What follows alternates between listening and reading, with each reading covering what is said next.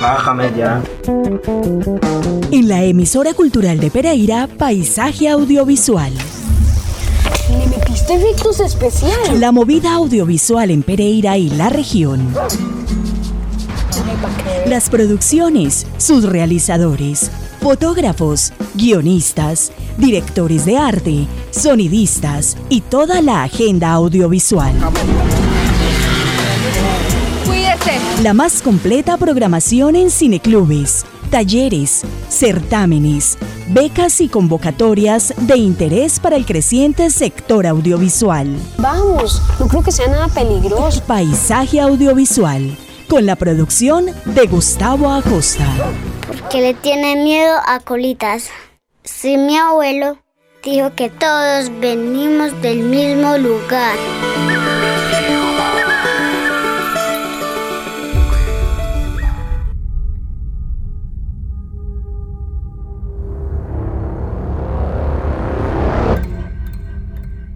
Bienvenidos a nuestro episodio número 174 de Paisaje Audiovisual. Hoy, primero de noviembre, el Día de los Muertos en muchos países, los queremos dejar con la música de diversas películas del género del terror y el suspenso, muchas de las cuales hemos tenido en nuestro programa Paisaje Audiovisual.